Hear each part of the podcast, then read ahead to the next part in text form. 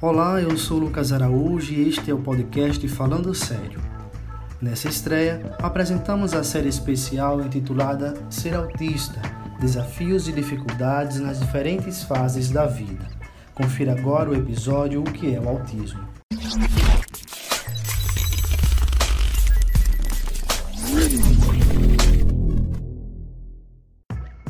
Para falar conosco sobre o que é o autismo, nós contamos com a participação da médica pediatra Dilma Pinho e do médico psiquiatra Diego Melo.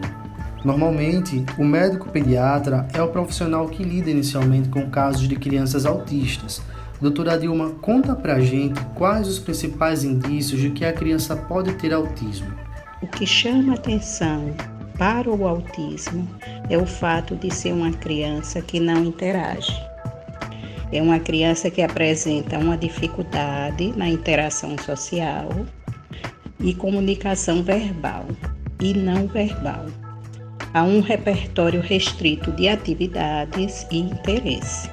E quais as orientações que são repassadas aos pais durante uma consulta médica sobre a possível condição de autista da criança?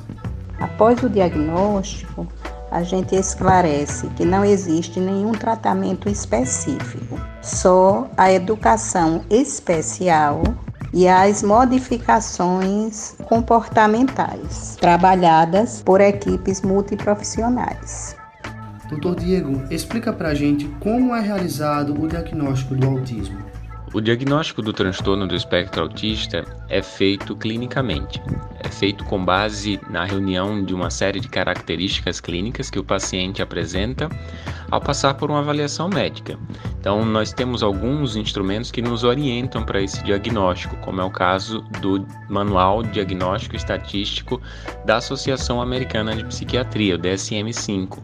Lá são elencados alguns critérios diagnósticos e se o paciente preenche esses critérios diagnósticos, ele pode então ser encaminhado a uma avaliação neuropsicológica que é mais detalhada ainda, né? Então é com base nessa avaliação clínica que é fechado o diagnóstico do TEA, do transtorno do espectro autista.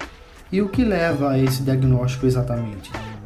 As características clínicas dessa doença costumam acontecer principalmente antes dos 3 anos de idade, em que a gente vai observar uma espécie de regressão do aprendizado. Né? O, o paciente, em geral, ele já tinha atingido certos marcos do neurodesenvolvimento infantil e a gente vai observar um desaprendizado. Né? Então, o paciente desaprende algumas. Uh, habilidades né, que ele já tinha adquirido naquela idade. O que é avaliado clinicamente? São observados principalmente prejuízos em duas áreas ah, importantes, tá? Uma dessas áreas seria justamente a comunicação e a socialização. Então, o paciente ele perde, de certa maneira, a habilidade de se comunicar efetivamente e de reconhecer afetivamente algumas é, reações, né? Então há um prejuízo marcante no interagir com as outras pessoas, tá? Além disso, a gente vai observar um conjunto de comportamentos é, restritos e repetitivos, né? Então o paciente apresenta é, estereotipias, ele também vai ter um apreço muito grande pela rotina, então ele, é, em geral, ele tem muita dificuldade em lidar com mudanças da sua rotina, do seu ambiente externo. Doutor, uma dúvida muito comum na sociedade é se o autismo é ou não considerado uma doença. Esclarece pra gente, por favor. Sim, a, o transtorno do espectro autista é considerado uma doença, né? Uma doença do neurodesenvolvimento infantil. Existe cura para essa doença? Infelizmente, a gente não tem uma cura ainda para essa doença, tá? O que nós temos e sabemos é que quanto antes for feito o diagnóstico e as intervenções que a gente pode fazer nesse caso, é, melhores são os resultados. Cientificamente, como acontece o desenvolvimento do transtorno do espectro autista no organismo? Essa é uma doença né, que é conhecida pela sua etiologia multifatorial.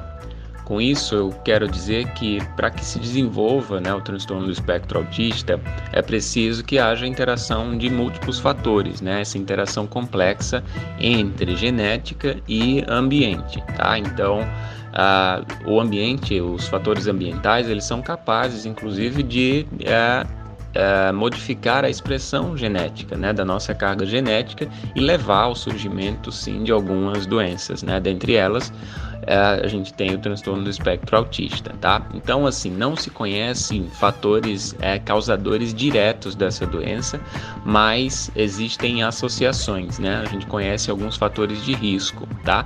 Por exemplo, a gente consegue identificar que tem uma recorrência familiar né, importante aí dessa doença, tá? Então a gente observa que ter alguém na família, principalmente parentes uh, com a proximidade genética né, maior, ou seja, parentes de primeiro grau, que tenham uh, o TEA, aumenta então a chance de que você venha a apresentar a doença também, tá? Ter parentes com qualquer outro tipo de transtorno mental, como a esquizofrenia ou os transtornos de humor, como o transtorno afetivo bipolar, uh, também aumenta as chances da pessoa vir a ter a, a, o transtorno do espectro autista, tá? A gente sabe que a idade parental avançada também pode influenciar, tá? Tanto na idade materna quanto a idade é, paterna, tá? Acima dos 40 anos de idade pode aumentar aí a recorrência ah, de autismo, tá? Ter baixo peso ao nascer, a prematuridade, a necessidade de cuidados intensivos no período pré-natal também são fatores preditores. Doutor Diego, existem estudos direcionados, artigos publicados sobre o autismo? É possível dizer que a medicina tem avançado nesse sentido? Existem sim muitos estudos realizados na área, né? Essa é uma doença que não é uh, tão recente assim, né? O, o, quadro clássico da, do transtorno do espectro autista ele uh, foi descrito pela primeira vez em meados de 1943, tá? Mas já havia sido usado esse termo autismo anteriormente, né? Por outros teóricos. Uh, então, desde, desde lá, desde aquela época, uh, vem se estudando. Esse é um diagnóstico que tem evoluído, né, com base na apresentação e na observação das características clínicas. Alguns avanços né, científicos têm sim sido uh, feitos uh, ao longo dos últimos anos. quando se fala em transtorno do espectro autista, né? eu posso citar, por exemplo, a um estudo né, que avalia a possibilidade de se diagnosticar a, a, doença com base em alterações metabólicas encontradas no sangue. Né? Então, há perspectivas de que dentro de alguns anos uh, nós tenhamos um, um, exame que seja bastante específico né, para para diagnosticar o autismo precocemente, tá? Mas isso tudo ainda em fase de estudos, né? Com relação às intervenções, muito também é, é estudado, né? Uh, recentemente tem se estudado muito a influência da flora bacteriana intestinal no, e a sua interação né, com o quadro clínico do, do TEA.